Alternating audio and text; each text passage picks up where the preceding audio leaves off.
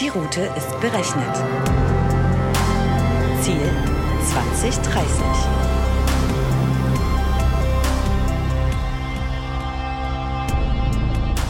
Hi und herzlich willkommen zu einer neuen spannenden Etappe auf der Road to 2030, dem Podcast zur Technologie und Gesellschaft von Dell Technologies. Unser heutiger Gast, und ich freue mich sehr, ist Andreas Göbel, Head of CODI, dem Center of Digital Innovation, für Blockchain bei der Camelot IT Lab.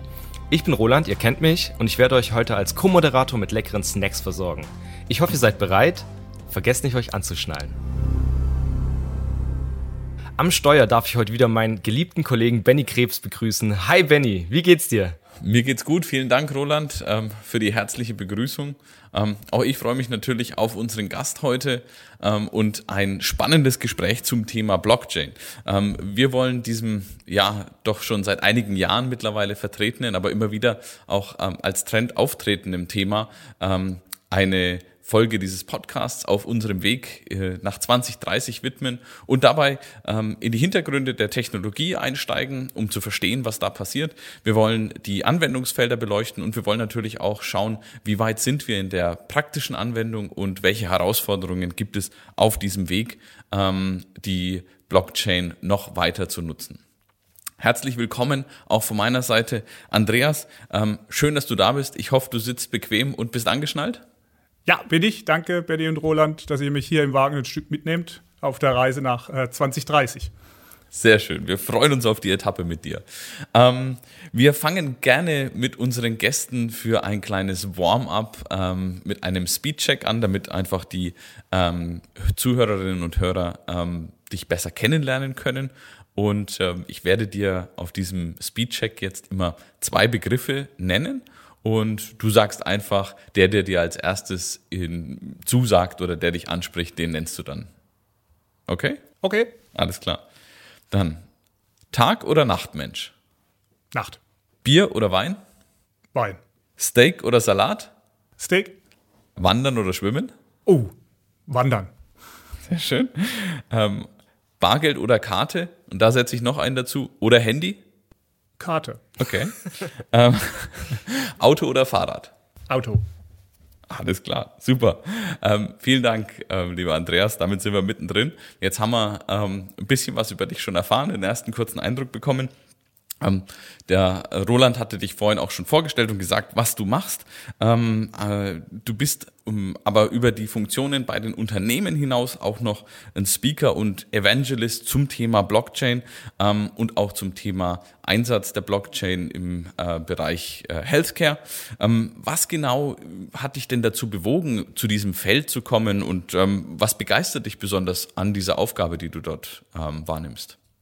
Ja, der Fall ist relativ interessant. Tatsächlich bin ich äh, nach meinem Wechsel hier zum Camelot IT Lab äh, zu dem Thema gekommen wie die Mutter zum Kinde. Ähm, ich hatte persönlich schon einen Blockchain-Hintergrund äh, aus dem Bereich der Kryptowährung äh, war ich engagiert im Bereich Mining. Ich habe tatsächlich selbst Mining betrieben, ähm, habe mich ganz besonders interessiert für die Optimierung äh, von Miner-Algorithmen. Ne? Tatsächlich kann man auch mit Software da noch mehr Performance herausholen. Und deswegen war mir das, äh, die Technologie zumindest ein Begriff, äh, als äh, hier im Beratungsumfeld Kundenanfragen kamen. Und die kamen tatsächlich interessanterweise gleich zu Beginn aus dem Bereich Pharma und Healthcare. Ähm, so kam eins zum anderen. Ähm, seither beschäftigen wir uns äh, bei Camelot IT Lab mit äh, Enterprise-Anwendungen mit Blockchain-Anteil, sag ich mal. Und ähm, seither habe ich auch verschiedene Hüte auf im Unternehmen. Äh, fast jeder Hut hat irgendwo was mit äh, Dezentralisierung und Blockchain zu tun. Ähm, wir haben interne Blockchain-Entwicklung, wir äh, machen auch Kundenprojekte, POC-Implementierungen in verschiedenen Branchen. Aber den Schwerpunkt haben wir dann doch gelegt äh, auf den Bereich Healthcare. Äh, wo wir dann auch noch eine zusätzliche Unternehmung ausgegründet haben, um speziell mit neuen Technologien wie zum Beispiel Blockchain ähm, innovativen Therapien zu helfen, die gerade versuchen, sich am Markt zu etablieren. Es geht da stark in die Richtung personalisierte Medizin. Und da gibt es ein paar sehr interessante Anwendungsfälle äh, für Blockchains und verwandte Technologien.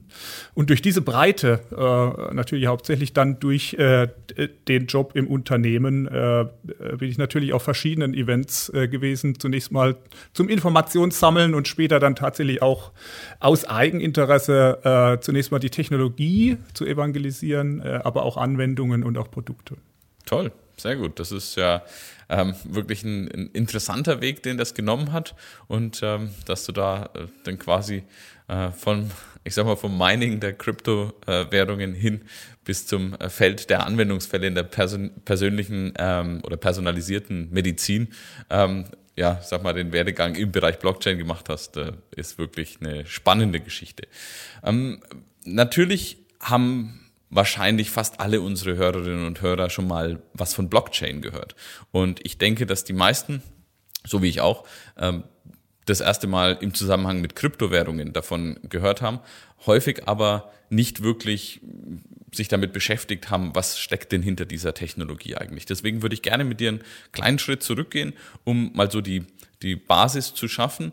Ähm, wenn du uns kurz erklären könntest, was genau ist denn die Blockchain die Blockchain-Technologie und was steckt dahinter, was ist die Idee dazu. Ähm, und von dort gehen wir dann in die tieferen Themen. Ja, danke für die Frage. Du siehst schon, ich lache so ein bisschen. Ähm, äh, das ist meine persönliche Challenge dieses Podcasts. Denn diese Frage zu beantworten ist schon mit Bilduntermalung äh, hinlänglich schwierig und man braucht im Regelfall kann man darüber vier Stunden reden. Grundsätzlich muss man sagen, die äh, Blockchain an sich enthält eigentlich kaum neuartige Technologie. Es ist eher äh, die bestimmte Konstellation von Technologien, die schon sehr lange existieren.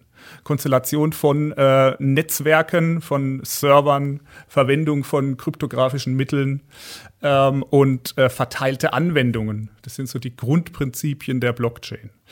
Ähm, wenn wir noch einen Schritt weitergehen und sagen, was sind denn jetzt die vier, äh, fünf Eckpfeiler oder Grundbausteine äh, der Blockchain-Technologie, ähm, dann würde ich sagen, das ist zum einen die, die Dezentralisierung. Ja, ich, ich, betreibe etwas nicht zentral auf einem Server, sondern ich habe viele Server, die alle miteinander vernetzt sind.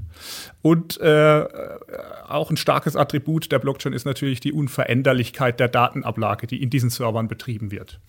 Äh, zusätzlich zu dieser Unveränderlichkeit ähm, kann man noch äh, sagen, dass wir eine garantierte Konsistenz der Daten sicherstellen können. Ja, also es, es, ist nicht nur so, dass die Daten, die da drin landen, äh, unveränderlich bleiben, sondern ich kann natürlich auch, bevor ich diese Daten da reinschreibe, prüfen, machen die überhaupt Sinn. Ne? Sonst hätte ich tatsächlich irgendwann äh, unveränderlichen Mist in der Datenbank stehen. Und äh, ein weiterer Kernaspekt ist äh, die äh, äh, garantierte Authentizität aller Teilnehmer. Ja? Also wenn ich über ein Blockchain-Netzwerk mit einem Partner kommuniziere, Daten austausche oder Prozesse äh, abwickle, dann kann ich mir sehr sicher sein, dass das Gegenüber auch derjenige ist, für ich, für den ich ihn halte. Ähm, das alles zusammen aber erst, erst im Zusammenspiel all dieser Komponenten kommen wir eigentlich zum großen Vorteil und zur, zur hauptsächlichen Neuerung der Blockchain-Technologie. Und ähm, das ist sozusagen der, der verteilte Konsens. Ja. Ähm, der verteilte Konsens im, im Bezug auf die Daten, die in dieser verteilten Datenbank liegen. Also das Netzwerk kontrolliert selbst, stimmt hier noch alles. Äh, zum anderen natürlich aber auch die, äh, der verteilte Konsens über über Logik, über Prozessabläufe. Ähm, fällt auch schon der Begriff Smart Contract, hört man relativ häufig. Ähm, das ist eben, das sind kleine Programme, die in dieser Blockchain für die Datenkonsistenz sorgen und die Programme selbst sind genau wie die Daten auch unveränderlich. Was eben dann auch zu diesem Konsens führt, dass wir uns einig sind, dass die Logik, die hier gelaufen ist, die zu diesem Zustand der Daten geführt hat, genauso ist, äh, wie sich das äh, die Erfinder dieses Netzwerks vorgestellt hatten. Das ist ähm, der eine Blickwinkel, aber ich muss auf jeden Fall direkt weiter ausholen, äh, um eine zusätzliche Dimension auch gleich reinzubringen. Denn äh, es wird immer sehr viel über Blockchain gesprochen und Blockchain und, und verwandt und dann bleibt man bei dem Begriff Blockchain stehen. Deswegen muss ich unbedingt gleich dazu sagen, äh, diese, diese, die Grundprinzipien, die ich gerade erwähnt habe, die, die funktionieren in der Kryptowährung sehr gut, weil ich weil da alles digital ist. Ne? Die, die, Kryptowährung selbst ist digital, die Überweisungen sind digital. Man geht da nicht raus aus der digitalen Welt. Ähm, bei Enterprise- und Business-Anwendungen ist es grundsätzlich verschieden. Also es gibt kaum eine Anwendung, die rein digital ist. Ne? Es geht immer um reale Objekte, es geht um Güter, es geht um äh, Prozesse im echten Leben. Und ähm, um, um diese mit ähnlicher Vertrauenswürdigkeit zu realisieren, gehört mehr dazu als lediglich die Blockchain per se. Ähm, wir brauchen weitere technologische Komponenten, um einen ähnlich vertrauenswürdigen Zustand wie zum Beispiel am Beispiel der Kryptowährung äh, zu realisieren für verschiedene Anwendungsfälle, äh, zum Beispiel in der Supply Chain, in, in verschiedenen Branchen. Ähm, das wollte ich gleich erwähnt haben, denn da gehört noch eine ganze Dimension zusätzlich dazu und dann kommen wir auch zu zusätzlichen Technologien wie, wie IoT und, und auch Confidential Computing, Zero Knowledge Proofs. Das ist eigentlich eher ein Stack an Technologie, den wir da sehen und der häufig als Blockchain verallgemeinert wird. Das ähm, schauen wir uns im Verlauf des Podcasts oder hören wir uns im Verlauf des Podcasts sicherlich noch mal ein bisschen genauer an. Äh, sehr gut, ähm, dass du schon mal darauf hinweist und äh, danke auch für den Überblick bezüglich der Technologie und was dahinter steckt. Das ist natürlich sehr spannend, wenn man sieht, dass eigentlich durch eine richtige und sinnvolle neue Kombination von bestehenden Technologien eigentlich sowas Neues entstehen kann. Ähm, meine weitere Frage bezüglich äh, Blockchain ist das Thema, wie weit ist denn das eigentlich verbreitet? Ich meine, wir hören schon seit vielen Jahren davon, sage ich mal. Ähm, jetzt würde mich deine Meinung interessieren als Experte in dem Bereich.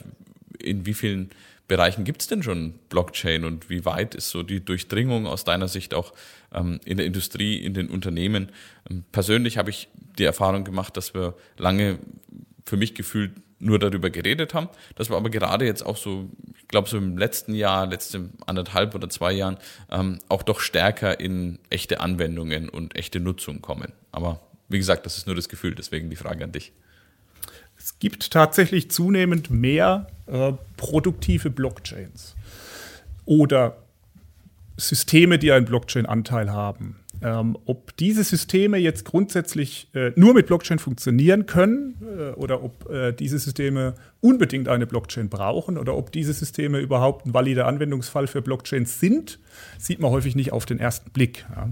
Aber es gibt äh, definitiv einige produktive Blockchains, ähm, auch äh, die Firma SAP, äh, mit der wir auch kollaborieren, hat ähm, einige produktive Blockchain-Netzwerke schon ins Leben gerufen. Es äh, gibt da zum Beispiel ähm, mit dem Kunden äh, Bumblebee eine Food äh, Supply Chain Traceability Applikation.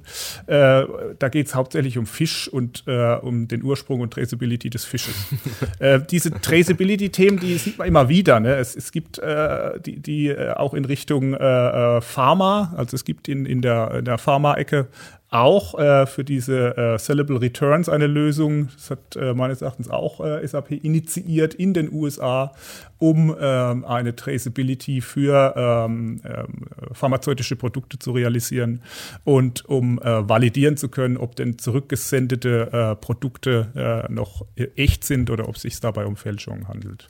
Also das sind Anwendungsfälle, die gibt es produktiv. Ähm, es gibt noch weitere hauptsächlich um gewisse Konsortien herum, ähm, die teilweise noch nicht so weit äh, äh, entwickelt sind. Äh, es gibt teilweise auch Konsortien, die haben sich erstmal zusammengefunden, um überhaupt mal erst zu gucken, was gibt es denn für Anwendungsfälle, um sich dann im Laufe des Ganzen äh, zu entscheiden, was machen wir im Blockchain-Umfeld. Äh, ein berühmtes Beispiel dafür ist auch das Pharma Ledger, äh, eben aus dem Bereich Pharma, die schon eine Weile kollaborieren. berühmte Teilnehmer wie, wie Novartis und Roche ähm, äh, manchmal fühlt es sich mehr wie so eine Forschungsunternehmung an. Ne? Die forschen tatsächlich in Richtung, was sind denn wertvolle Use Cases, äh, die man innerhalb eines solchen Konsortiums denn dann auch umsetzen kann. Ähm, dabei kommen sie bestimmt auch in Situationen, wo sie äh, gute Use Cases finden, äh, die dann aber trotzdem noch nicht umsetzen. Das liegt aber eher so am, am, grundsächlichen Problem des Konsortiums. Man muss verstehen, dass es schon so ist, dass sich konkurrierende Unternehmen da an einen Tisch setzen, um dann zu überlegen, was machen wir denn zusammen. Und auch wenn der Außenstehende meinen könnte, es gibt Mehrwerte, aber äh, dann ist es doch eher der Konkurrenzgedanke stärker am Ende. Ja.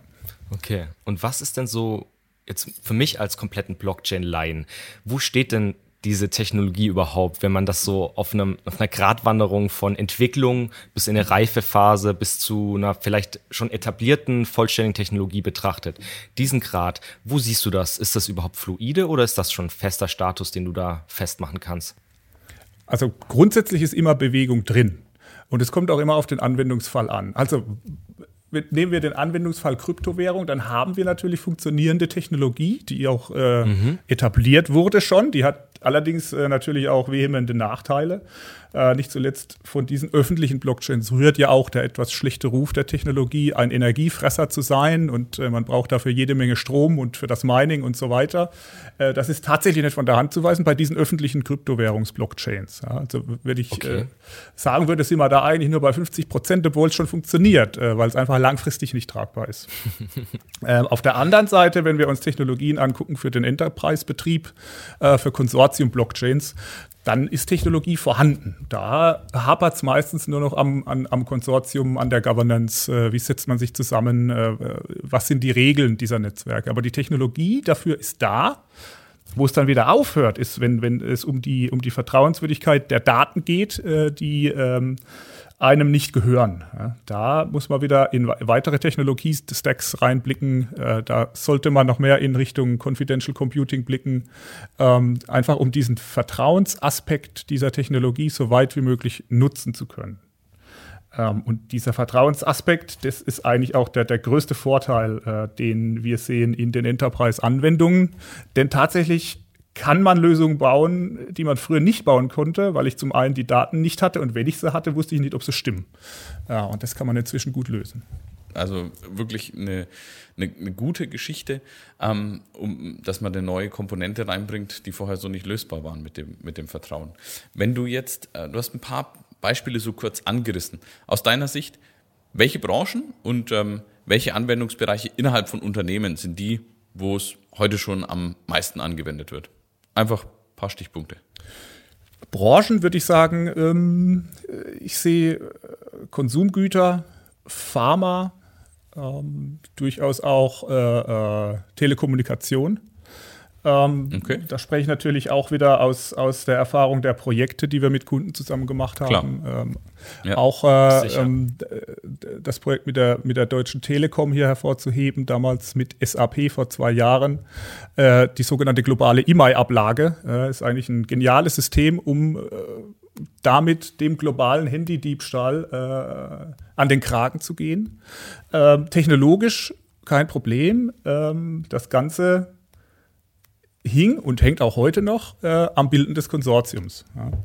Äh, an dieser Stelle war auch der Konsortiumsgedanke äh, noch nicht äh, anwendbar auf diese Gruppe konkurrierender Unternehmen. Ähm, weiterhin natürlich alles, was mit Track and Trace zu tun hat. Ähm, wir sehen auch äh, natürlich in Pharma und Healthcare sehr starke Anwendungsfälle, äh, die äh, zum einen äh, aufgrund der sich gerade bildenden Konsortien äh, noch im Anwendungs-, äh, im Anfangsstadium stehen äh, der Anwendbarkeit.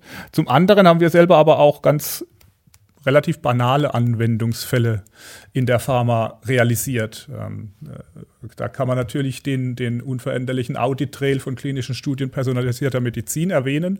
Ähm, das ist so gesehen deswegen ein Low-Hanging Apple weil in der Literatur eigentlich schon seit, seit äh, länger als zehn Jahren äh, Blockchains erwähnt werden als unveränderliche Ablage für Dinge wie auditierbare Audit-Trails.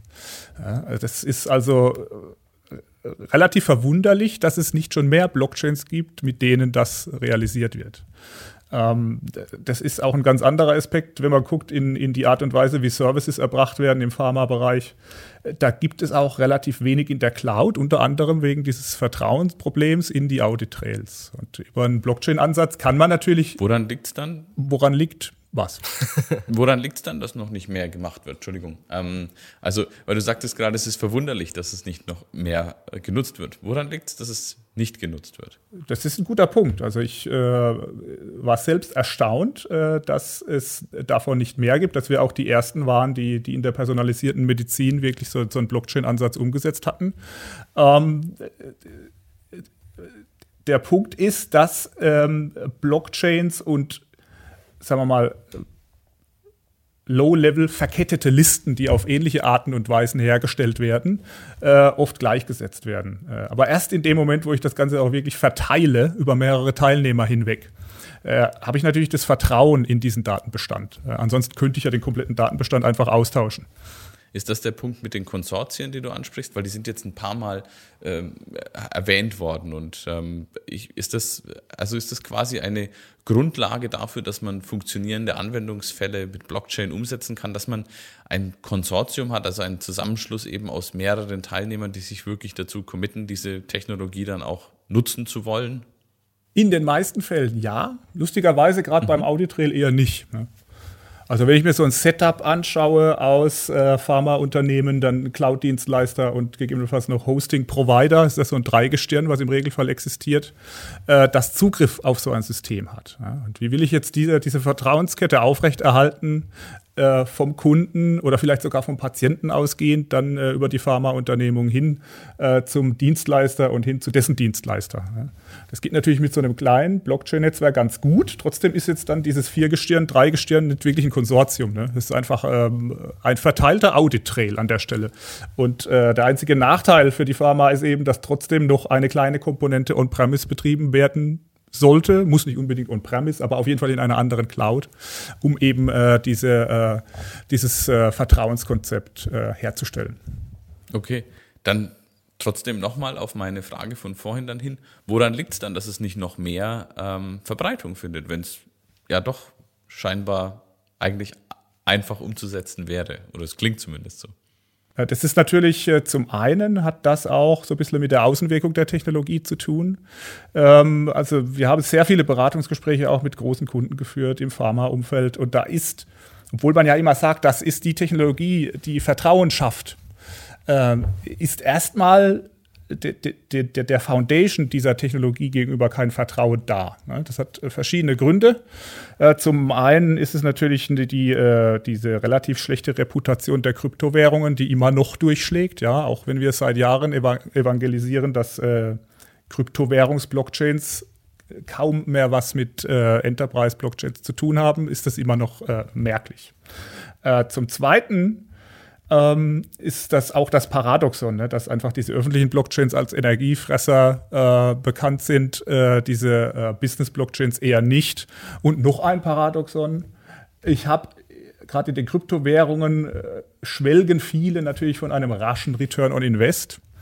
Da denkt der Enterprise-Kunde dann auch dran. Äh, das ist aber tatsächlich da überhaupt nicht der Fall. Ne? Also wir haben da äh, wenn, dann haben wir da Long-Term Return on Invest. Und das setzt meistens noch äh, einen langen Atem voraus, weil man erstmal ein Konsortium gründen muss. Ne? Das, äh, würde ich sagen, sind so die Hauptgründe, warum man da häufig vor zurückschreckt. Das ist auf jeden Fall verständlich, dass so eine, diese Konsortien, ich muss tatsächlich sagen, ich denke immer an den berühmten Roman von Michael Ende, Momo, die grauen Herren, wenn ich das Wort jetzt Konsortium so oft gehört habe. Aber da will ich dir ein Zitat geben und ich wüsste gerne dann, was du darauf denkst. Und zwar hat Robert Greifeld, das ist der CEO des Nasdaq-Konzerns OMX Group, einem der größten internationalen Börsenbetreiber, meinte, Blockchain ist die größte Chance, die wir uns für das nächste Jahrzehnt vorstellen können. Siehst du es auch so? Ist es die größte Chance oder ist es auch sehr viel Hype, der damit reinspielt?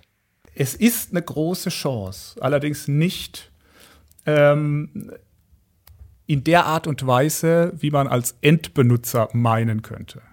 Ähm, jetzt äh, hast du gesagt, das ist äh, ähm, auch ein Vorstand, der etwas mit der Finanzindustrie zu tun hat. Ne? Und deswegen genau. geht es eigentlich auch schon wieder vom Dafürhalten in Richtung der Kryptowährungen. Ob das die Chance sein wird, bezweifle ich tatsächlich. Wir haben gesehen, okay, Bitcoin hat es geschafft, das äh, Problem dieses Bankenmittelsmanns äh, äh, zu lösen. Es geht ohne diesen Mittelsmann, aber eben nur in der Kryptowährung. Die Banken wurden jetzt nicht ersetzt dadurch. Es ist eine Parallelwelt entstanden. Es wird hauptsächlich zur Spekulation benutzt. Ja, äh, davon ausgehend ist das nicht die Chance meines Erachtens. Die Chance ist tatsächlich äh, die, ähm, die Möglichkeit, äh, Systeme und Anwendungen zu realisieren, ähm, die Daten verarbeiten können und äh, äh, gleichzeitig diese Daten schützen können. Ja? Also ich habe diese, dieses vertrauenswürdige Element, äh, was ich häufig in heutigen Systemen nicht habe, weil sie zentral betrieben werden oder weil ich einen sehr teuren oder datenhungrigen Mittelsmann brauche. Ähm, das ist der größte Vorteil. Und äh, tatsächlich glaube ich auch, dass in zehn Jahren äh, die meisten Leute Blockchains irgendwo unter der Haube benutzen. Nicht direkt, nicht unbedingt äh, für einen selbstgenutzten Service, aber mit Sicherheit in Businessprozessen unter der Haube ähm, wird jeder äh, früher oder später eine oder mehrere Blockchains verwenden. Super, vielen Dank ähm, dafür, Andreas. Das bringt mich auch zu meinem nächsten Bereich, den ich gerne mit dir ein bisschen beleuchten möchte, und zwar die neuen Geschäftsmodelle, die Chancen, ja, haben wir jetzt gerade schon drüber gesprochen, die durch Blockchain überhaupt erst möglich werden. Ähm, ein großes Merkmal ist die Nutzung dezentraler ähm, Netzwerke. Das hast du uns vorhin in der Einführung ja auch ähm, dargelegt. Äh, des Weiteren ist das Thema absolute Transparenz, gesicherte Authentizität und Unveränderbarkeit von Transaktionen beziehungsweise Daten. Das waren die Hauptmerkmale, die du genannt hast, die hinter Blockchain liegen. Ähm, meine Frage ist jetzt, welche Chancen für neue Geschäftsmodelle liegen dahinter? Und vielleicht noch eine kurze Anmerkung. Ähm, eines der äh, bekannten ähm, Unternehmensberatungshäuser hat äh, gesagt, der Effekt könnte vergleichbar immens sein wie die Einführung der doppelten Buchführung vor über 500 Jahren. Also wirklich ein ja, äh, großer Gedanke, der dahinter liegt. Deswegen lass uns teilhaben. Was gibt es da für neue Chancen und Geschäftsmodelle? Ähm, vielleicht gehe ich erstmal auf den großen Gedanken ein, äh, bevor ich dann durch äh, meine gedankliche Matrix an äh, Geschäftsmodellmöglichkeiten laufe. ähm, mhm. dieser große Gedanke ist tatsächlich äh, ähm, auch valide. Ja? Da, wir haben okay. selbst schon Szenarien implementiert, die äh, heute äh, entweder sehr lang dauern oder damit zu tun haben, dass man geistiges Eigentum mit Kontrolleuren teilen muss. und das äh, ist äh, ein Ansatz, der gefällt natürlich vielen nicht. Der birgt seine Gefahren, der ist sehr langsam. Spätestens wenn das äh, bei Konsumgütern oder bei Nahrungsmitteln passiert, sind die Prozesse dann dermaßen langsam, dass das auch einen negativen Impact auf die Menschheit insgesamt hat. Ne? Wenn wir daran denken, wenn äh, regulierte Komponenten in Konsumgütern äh, ähm, kontrolliert werden und äh, es gibt eine Veränderung im Regularium, ähm, es äh, gibt neue Erkenntnisse, welche Stoffe könnten denn krebserregend sein und äh, damit man diese äh, Stoffe aus Produkten und aus den Supply Chains bekommt, dann müssen mehrere Jahre ins Land gehen, weil einfach die Supply Chains so träge sind aufgrund dieses Interessenskonflikts der, der, des geistigen Eigentums der Rezepte und eben äh, der, der Regulierung, äh, dass das äh, sehr langsam ist. Ne? Und äh, mit, mit Ansätzen, mit Blockchain und Confidential Computing kann das natürlich beschleunigt werden. Ne? Ich, ich brauche nicht mehr Jahre, sondern Tage. Und das ist natürlich etwas, was einen sehr großen Impact auf unser tägliches Leben haben sollte, auch im positiven Sinne. So, ähm, jetzt allgemein zu Geschäftsmodellen. Ähm, tatsächlich war ja auch unsere Hauptmotivation im Unternehmen, als wir uns die Technologie angeschaut haben, äh, zu sehen, was kann man damit machen. Ne? Erstmal haben wir bemerkt, Mensch, ich kann damit ja gewisse Dinge, gewisse Business-Modelle äh, äh, besser gestalten äh, und äh, existierende Use Cases besser lösen. Das ist die Track-and-Trace-Lösung, ne, damit ich auch Ablagen habe, in die man wirklich vertrauen kann und nicht äh, der, der Besitzer dieser Datenbank alles modifizieren könnte. Das äh, war das eine. Zum anderen war aber auch schon immer das Ansinnen, äh, Probleme zu finden, die bislang nicht lösbar waren oder nur sehr schwer lösbar waren. Ja. Eins habe ich schon gerade zitiert, eben diese, diese äh, ähm, Regulierungsszenarien bei Konsumgütern und Nahrungsmitteln. Äh, jetzt kann man weiter clustern. Ähm, äh, teilweise sind das existierende Geschäftsmodelle, einfach mit einem anderen Content. Äh, teilweise ist es etwas, was dann schon so einen neueren Charakter bekommt. Ähm, also das eine ist tatsächlich äh, die Blockchain für die Verwendung von Datenintegrität und Integration. Ähm, ähm, man benutzt die Blockchain da als standardisierte, unveränderliche Datenbank verteilt über Parteien einer Wertschöpfungskette. Das also Supply Chain-Thema. Und ähm, ein Szenario habe ich davon schon zitiert, das ist eben dieser unveränderliche Audit-Trail in Cloud-Szenarien. Ja, wir nutzen das in Pharma, das kann man tatsächlich auch in anderen Branchen sehen. Ähm, und äh, grundsätzlich ist da noch ein anderer Use Case zu Hause, der ist äh, sehr wertvoll. Ähm, eben den, den ich äh, vorhin schon mal ganz kurz angesprochen hatte. Da geht es um äh, die Herstellung personalisierter Krebsmedizin. Ähm, denn wenn wir uns diese Herstellprozesse und die komplizierte Supply Chain ansehen, äh, man muss sich vorstellen, es, es wird erstmal der Rohstoff wird dem Patienten entnommen, es wird äh, eine Apharese durchgeführt, Blut entnommen, das Ganze dann sehr kompliziert und gekühlt äh, transportiert zur Produktionsstätte. Äh, dort wird produziert, ähm, mit, mit, genetischen Mitteln quasi modifiziert, äh, sodass diese sogenannten T-Zellen in diesem Falle dann äh, den, den, den Krebs bekämpfen können, wenn das daraus hergestellte Medikament dann äh, dem Patienten wieder injiziert wird. Auch wieder nach einer äh, stark äh, kühlkettenlastigen und komplizierten Logistik äh, zurück zum Therapiezentrum.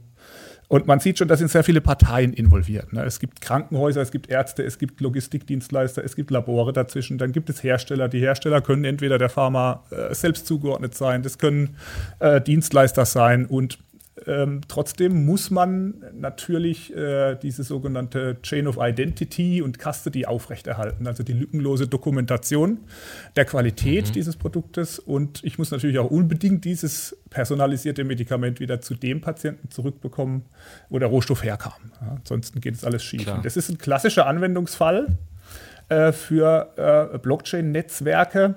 Äh, da tatsächlich auch Daten involviert sind, die, die all diese Parteien nicht unbedingt mit jedem teilen möchten. Ne? Die haben also auch äh, ein Interesse daran, äh, wirtschaftliches Interesse, dass diese Daten nicht missbraucht werden können. Zum Beispiel von der Konkurrenz, wenn ich jetzt meine, äh, meinen kompletten Terminplan da einstellen müsste, um das orchestrieren zu lassen.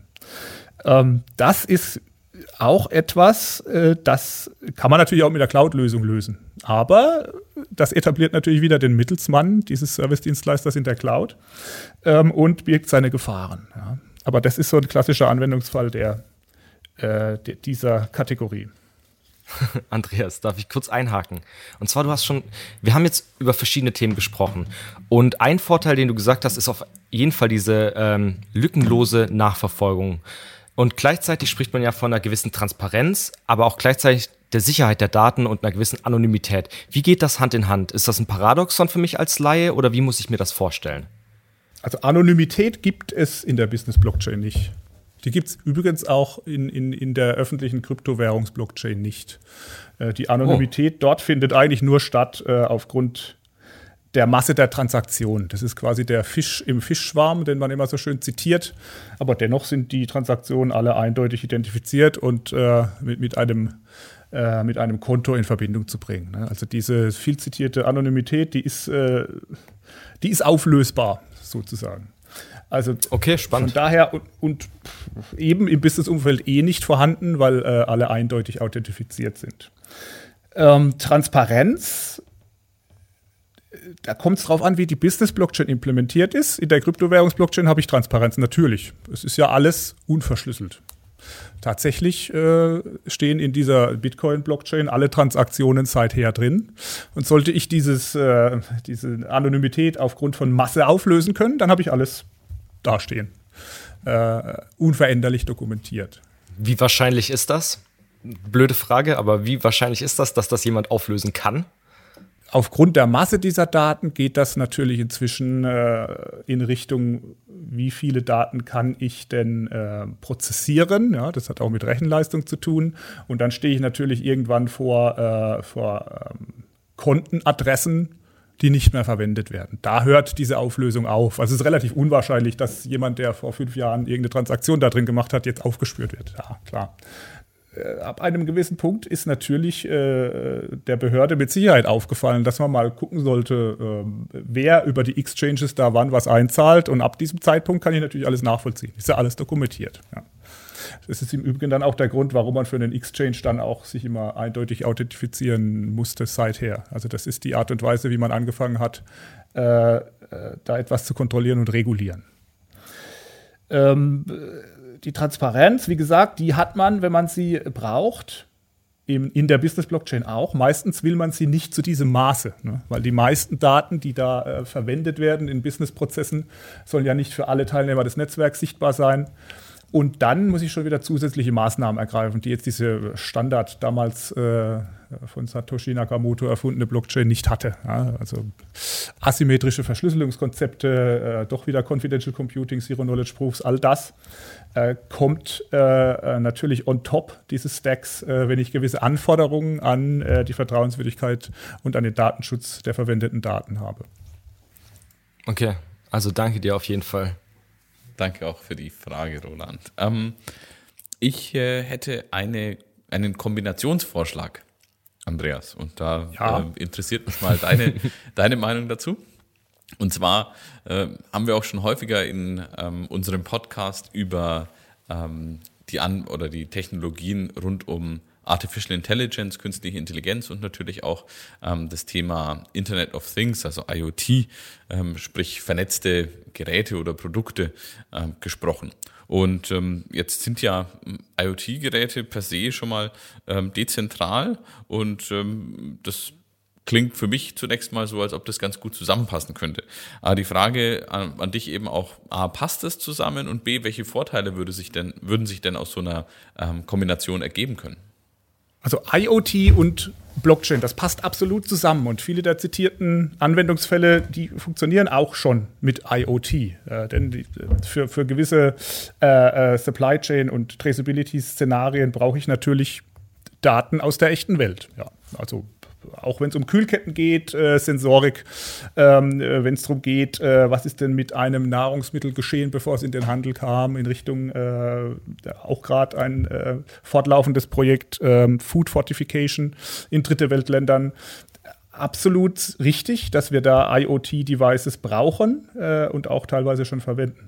Aber viel wichtiger als die reinen IoT-Devices, die es ja auch schon eine Weile gibt, ist eigentlich, was muss ich denn noch tun, damit die Daten, die diese Devices liefern, in einem Blockchain-Kontext ähm, wertsteigernd verwendet werden können. Und zwar nicht Wert im Sinne von monetär, sondern Wert im Sinne von vertrauenswürdig. Denn äh, würde ich einfach nur ein Device jetzt anschließen und irgendwie diese Daten in die Blockchain bringen, ähm, würde ich als erstes mal die Frage stellen, wo ist denn die Garantie, dass nicht irgendwo in der Mitte einer vielleicht diese Daten manipuliert, weil er motiviert ist dazu? Ne? Das kann natürlich in verschiedenen Use Cases äh, verschiedene Rollen sein, die Zugriff aufs Netzwerk haben. Ähm, wenn, wenn diese Manipulation ausgeschlossen werden kann, wie kann ich denn sicherstellen, dass äh, das wirklich die Device ist, die ich dort vermute, die dort Daten liefert? Aber gerade diese Trust- Level-Modelle, die wir momentan betrachten, äh, ansehen, dann ist es so, dass das, man nennt es ja auch Edge, das ist also die Kante der Welt sozusagen, der digitalen Welt. Und dass dort eigentlich das Vertrauenslevel in die Daten am geringsten ist. Ne? Und deswegen muss ich zusätzliche Maßnahmen ergreifen, gibt verschiedene Maßnahmen dazu, um äh, diese, dieses Vertrauenslevel der IoT-Daten so hoch wie möglich zu halten. Denn wie vorhin schon erwähnt, wenn in der unveränderlichen Ablage äh, nur noch Mist steht, dann wird da für immer Mist stehen. Das äh, ja, klingt, klingt, sehr nachvollziehbar. Von daher finde ich ähm, interessant, dass du sagst, dass man quasi Daten, den Datenwert steigert, indem man die Vertrauenswürdigkeit steigert. Das ist ganz spannend. Wir haben auch schon in mehreren äh, Folgen auch über ähm, eben Daten als Teil des digitalen Geschäftsmodells und natürlich auch als Wertgrundlage gesprochen. Ähm, wir haben eben auch über die Anwendung von künstlicher Intelligenz, um mit großen Mengen von Daten umzugehen, gesprochen. Und ähm, was du jetzt ja sagst, ist, dass wir über die Kombination mit Blockchain dann eigentlich ähm, quasi diesen, diesen Wert der Daten, die wir da für ein digitales Geschäftsmodell und vielleicht auch eben für Berechnungen und Rückschlüsse von der äh, Anwendung der künstlichen Intelligenz dafür nehmen, um wirklich diesen Wert zu steigern, ähm, weil die Blockchain quasi diese äh, Vertrauenswürdigkeit dann als Komponente mit reinbringt. Ganz genau. Also die Datenanalyse, Super. wenn man sich ein Szenario ansieht, äh, schaut immer erstmal drauf, was sind denn meine Anforderungen in Bezug auf Vertrauenswürdigkeit an die Daten. Ne? Wie wichtig ist es mir, dass ich genau weiß, von wem kommen denn die Daten? Äh, wie wichtig ist es mir, dass ich auch genau weiß, dass äh, die äh, von meinem Gegenüber kommen und unterwegs nicht modifiziert oder eingesehen werden können? Und ganz wichtig zum Schluss, und das ist der neueste Aspekt, der durch diese Blockchain-Technologie auch reinkommt, wie wichtig ist es mir denn, dass ich äh, so weit wie möglich ausschließen kann, dass mein mein Gegenüber lügt. Und das ist so die neueste Komponente, die dann eben äh, auch zu noch mehr Vertrauen führt äh, in Blockchain-Netzwerken, zum Beispiel verglichen mit dem reinen Internet. der Next Level ist dann, wenn wir das auch noch schaffen, in der persönlichen Interaktion hinzukriegen. Aber gut, ähm, das war jetzt auch von meiner Seite nur ein äh, kleiner Spaß. Ähm, äh, aber wirklich, äh, also klingt nach einer Top-Kombination dieser Technologiefelder und ähm, nach einem, wo, wo quasi eins plus eins dann drei ergibt. Also dass man wirklich ähm, nochmal einen gesteigerten Wert aus diesen Technologien ziehen kann. In dem Zusammenhang auch die Frage nach dem Thema Blockchain und äh, privaten Daten, die wir vorhin schon mal ein bisschen beleuchtet haben. Du hast klar dargestellt, es gibt keine Anonymität. Ich glaube, das war wichtig, dass wir das nochmal herausgestellt haben auch.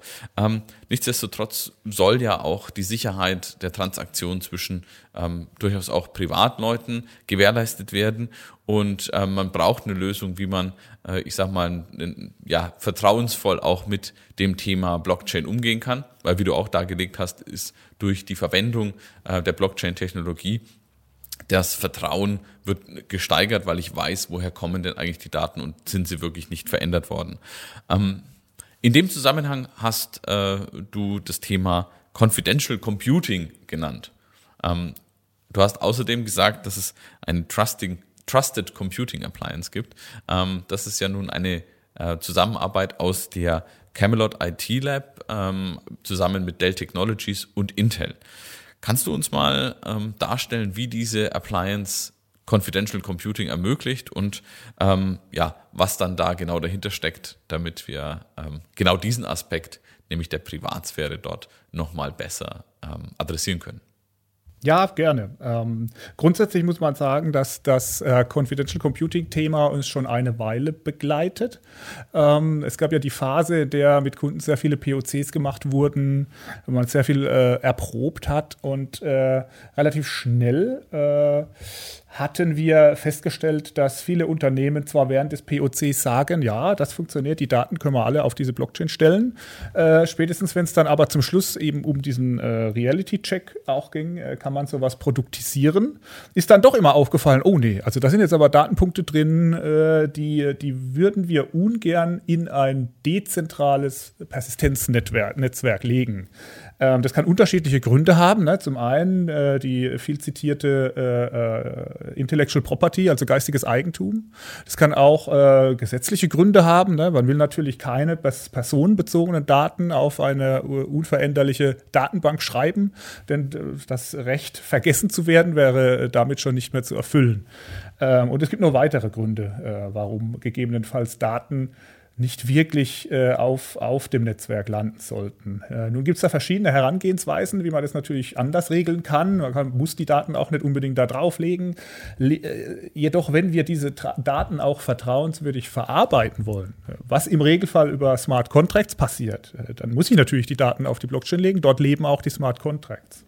Und wenn ich dort dann äh, keinen ausreichenden äh, äh, Schutz erreichen kann, ähm, und manchmal ist sogar eine, eine starke Verschlüsselung äh, nicht ausreichend, äh, denn wenn das Unternehmen äh, quasi nur existiert aufgrund dieses Intellectual Properties, was es dann plötzlich in ein verteiltes Netzwerk legt, dann hat es so starke Angst um seinen Entschlüsselungsschlüssel, dass er es dann doch lieber überhaupt nicht dahin legt. Ne?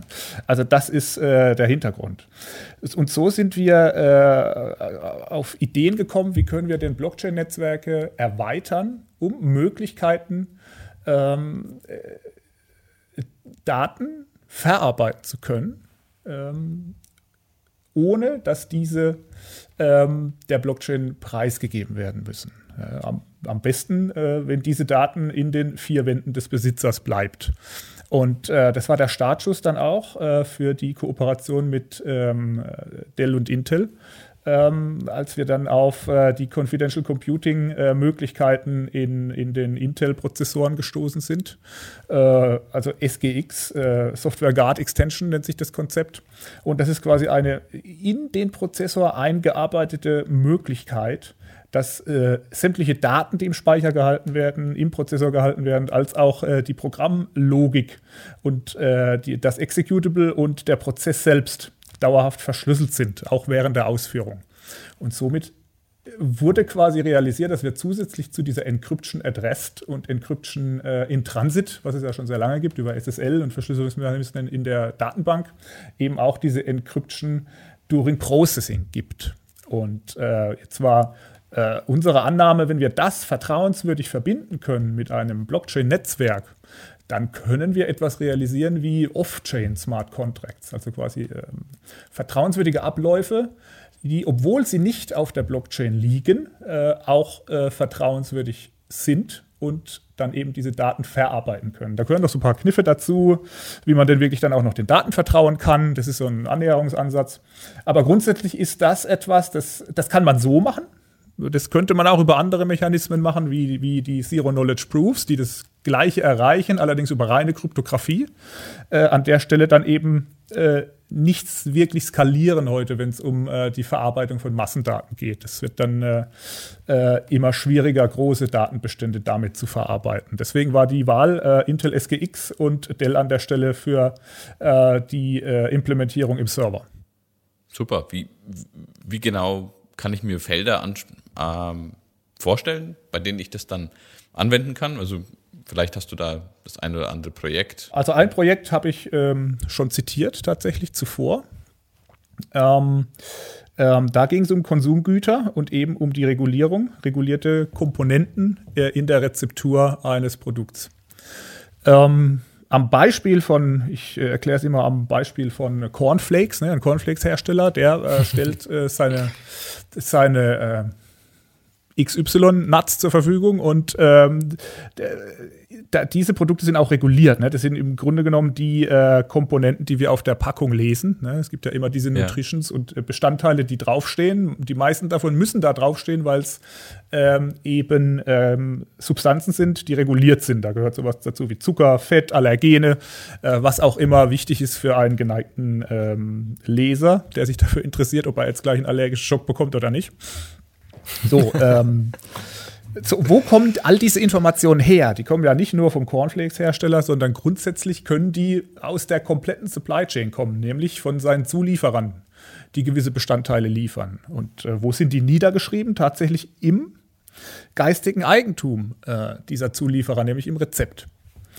Ja. Ähm, und das ist genau dieser manuelle Prozess, der gelebt wird. Ne? Diese, diese äh, Zulieferer, die legen Teile ihres geistigen Eigentums offen, manchmal auch das Ganze, wenn es jetzt darum geht, irgendwelche Durchschnittsmengen zu errechnen und es gibt da äh, wildeste Regularien, äh, sind häufig manuelle äh, ähm, äh, Verschwiegenheitserklärungsprozesse involviert und deswegen dauert es relativ lange. Also wenn es heute zu einer Änderung im Regularium kommt und der Cornflakes-Hersteller guckt auf seinen äh, Hof, jetzt ist plötzlich Sellerie reguliert.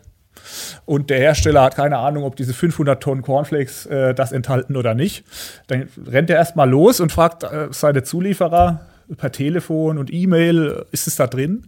Dann fragen die wieder ihre Zulieferer und Fax und, und manuelle Prozesse gehen weiter. Und bei einer äh, großen Supply Chain können diese, diese Information Roundtrips bis zu zwei Monate dauern. Ja? Und das ist natürlich ein großes äh, Risiko zum einen äh, für, für die, äh, auch für Gesundheit der, der Konsumenten und zum anderen eben auch ein finanzielles Risiko für den Hersteller. So, und wenn wir das Ganze realisieren mit einem Blockchain-Netzwerk und diesen Trusted Computing Appliances, die eben zum einen das Intellectual Property komplett schützen, ne, weil das überhaupt gar nicht die Verwende des Zulieferers verlassen muss, aber zum anderen diese vertrauenswürdig verarbeiten können, nämlich genau in dieser Blackbox, die dann betrieben wird bei diesem Zulieferer, äh, dann können wir sowas in, in wenig Stunden machen. Ja? Das ist also der vorhin zitierte Fall. Sehr gut. Ähm, damit haben wir einen guten Anwendungsfall gefunden oder einen interessanten Anwendungsfall. Du hast vorhin einen wichtigen Punkt angesprochen. Ähm, zum einen das Recht auf Vergessenwerden, zum anderen auch die Konformität äh, mit dem äh, mit der Datenschutzgrundverordnung in Deutschland ähm, und ähm, DSGVO. Und da wäre jetzt meine anschließende Frage, ist dieses Thema gelöst mit der Trusted Computing Appliance und wenn ja, wie? Ähm, das kann man natürlich auch schon ohne Trusted Computing Appliance lösen. Okay äh, indem ich einfach keine personenbezogenen Daten auf der Blockchain speichere. Ne? Wenn ich natürlich äh, Anforderungen habe, die personenbezogenen Daten in irgendeiner Art und Weise äh, im Kontext des Blockchain-Netzwerkes verarbeiten zu müssen, äh, dann wäre das Confidential Computing äh, eine eignete, äh, geeignete Maßnahme, um das Problem zu lösen. Ja. Gut. Ein weiterer Punkt, der mich interessiert, ist ähm, das Thema reines Servicemodell für Blockchain.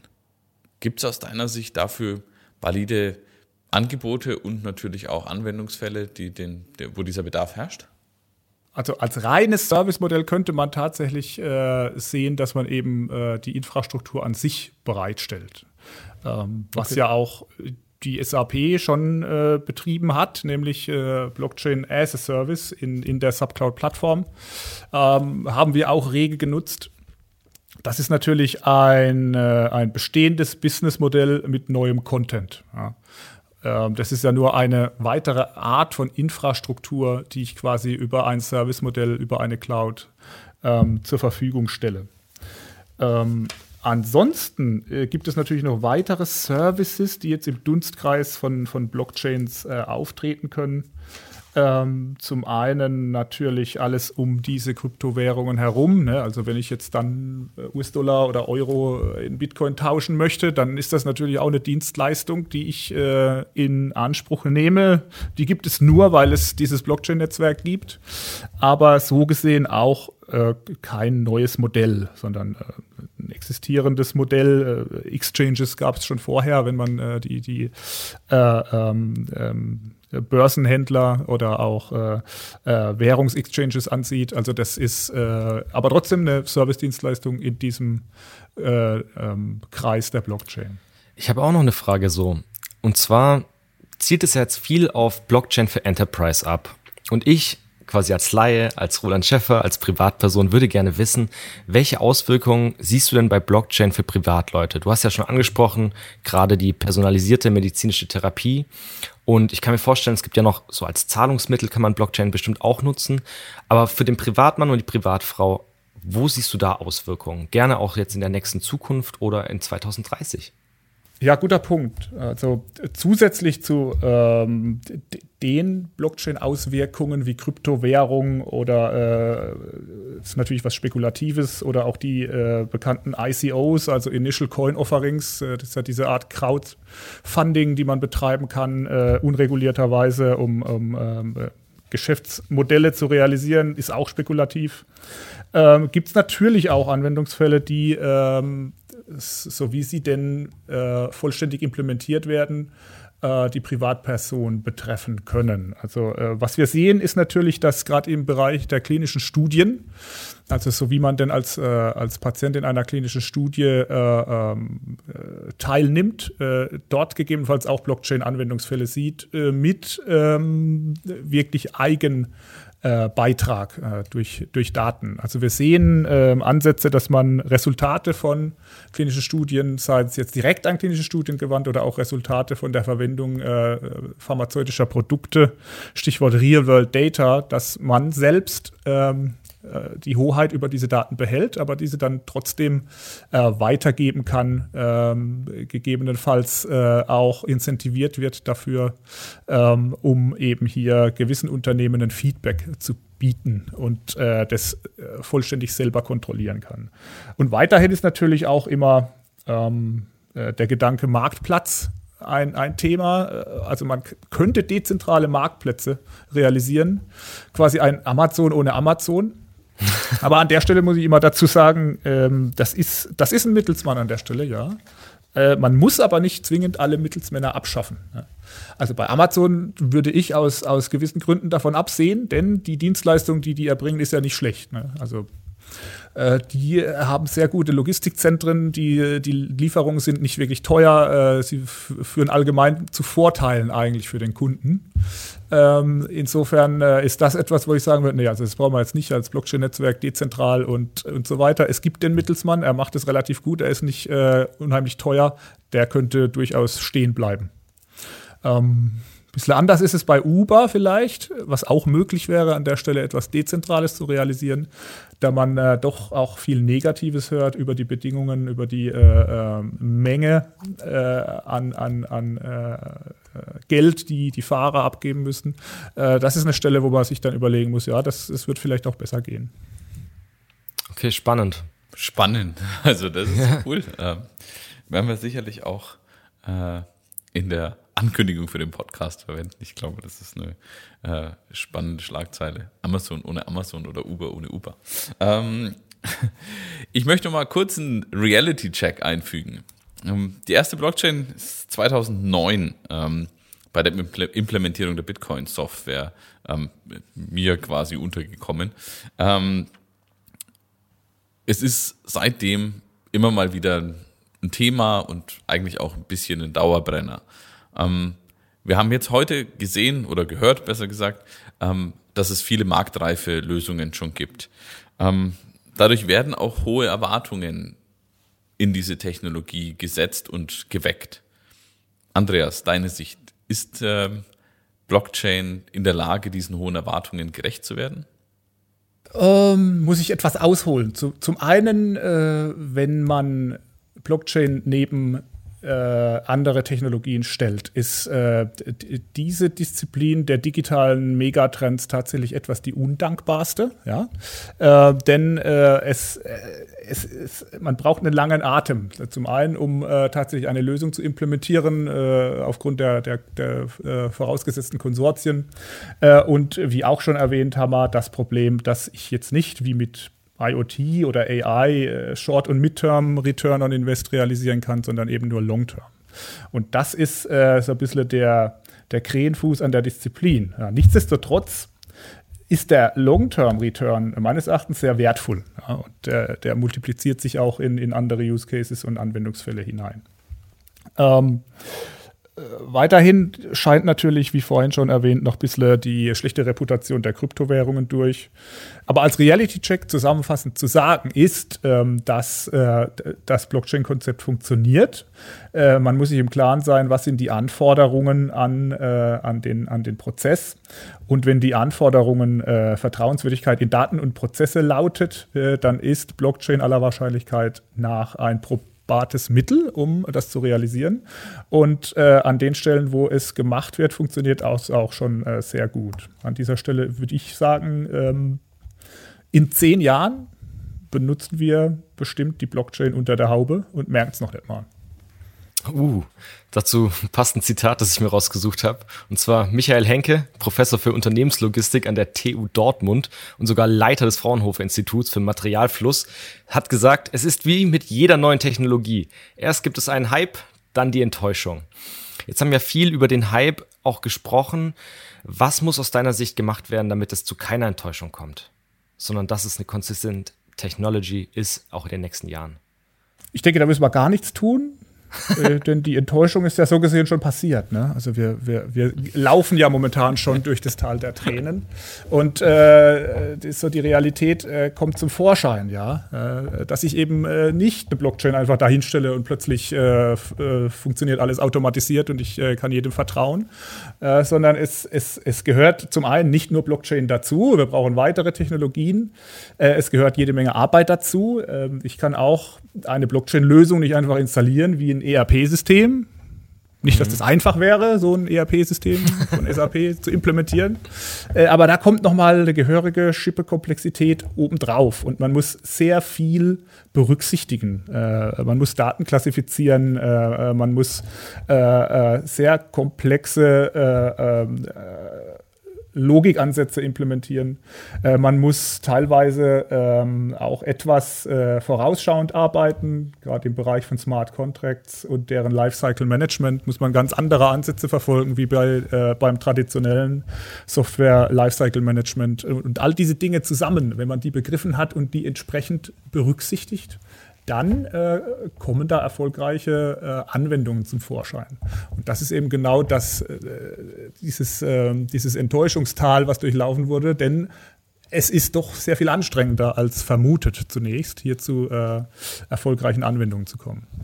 Sehr gut, dann sind wir den äh, schwierigsten Teil des Weges ja schon gegangen und ähm, können uns jetzt dann eigentlich ähm, sehr stark in die Richtung äh, der Zukunft bewegen und äh, in das, was da dann kommen mag und wird. Und deswegen würde mich dein Ausblick, Andreas, ähm, interessieren. Unser Podcast heißt ja Road to 2030. Also wollen wir natürlich von dir wissen, wie siehst du denn ähm, die Entwicklung der Blockchain-Anwendungen und Anwendungsfelder bis 2030? Also ich sehe ähm, sehr viel ähm, Potenzial in der Art und Weise, wie sich Konsortien bilden. Äh, denn wie schon erwähnt, technologisch gesehen könnte bereits sehr viel realisiert werden. Oft hapert es daran, äh, dass sich die richtigen Parteien zusammenfinden.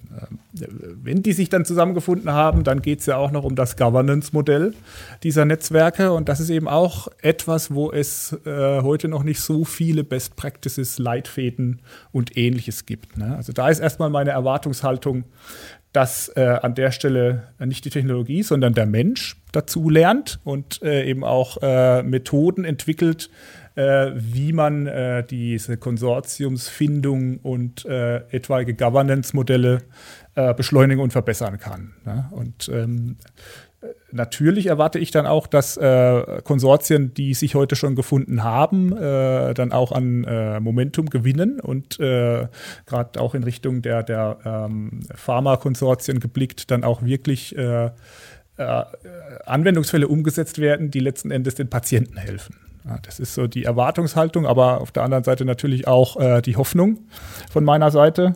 Ähm, weiterhin äh, bin ich der Meinung, dass diese technische Diskussion über Blockchains, die wird verschwinden. Ähm,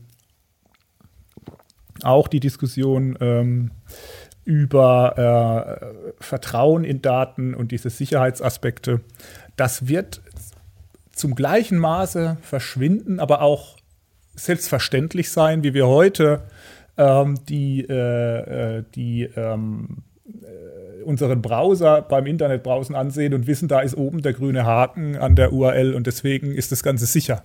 Äh, fragt auch keiner, warum ist das jetzt nochmal sicher und habe ich jetzt ja, äh, diesen, diesen, genau. diesen Verschlüsselungsmechanismus verstanden, weiß ich, wie der Handshake geht, TLS und alles? Nö, das weiß keiner. Aber es ist Usus, es ist eben so und äh, auf ähnliche Art und Weise wird es mit der, der, der Blockchain-Technologie und der damit einhergehenden Vertrauenswürdigkeit von Daten und Prozessen auch sein. Sehr gut. Das passt ja auch wunderbar zu unserem Motto, uh, Creating Technology to Enable Human Progress, ja, das, was du gesagt hast. Ähm, gerade in den Anwendungsfeldern wirklich den, den Menschen quasi weiter nach vorne zu bringen und auch weiter zu helfen bis 2030. Ähm, ich habe eine Schlussfrage noch, und zwar ähm, dein persönlicher Ausblick, ähm, was für dich die, die weitreichendste Entwicklung in diesem Feld sein wird. Sei das jetzt technologisch, aber gerne auch gesellschaftlich. Also wo wird, wird sich für uns die, die größte Veränderung äh, bewegen, wenn du mal deinen persönlichen Ausblick ähm, auf äh, Blockchain-Technologie geben solltest? Also wenn man es logisch zu Ende denkt, und da denke ich auch häufig hin, äh, was, was wird sich denn für, für uns im Einzelnen ändern? Und das ist eigentlich relativ logisch, äh, da wir, äh, also wir hatten schon Netzwerke, wir hatten schon äh, auch, auch äh, Datenschutz und Datensicherheit und im Internet, ja, äh, alles da und das Internet hat auch viel enabled, aber das Internet hat eben auch durch diese äh, fehlende ähm, Trust-Komponente auch viel Betrug und sonstige Dinge ermöglicht. Und das ist mein Dafürhalten ist, dass durch diese eben diese Vertrauenskomponente der Blockchain-Technologie, das abgestellt werden kann. Also das ist die Zukunft eines äh, vertrauenswürdigen Internets äh, mit Sicherheit äh, unter Verwendung einer Technologie wie Blockchain. Ja. Sie haben Ihr Ziel erreicht.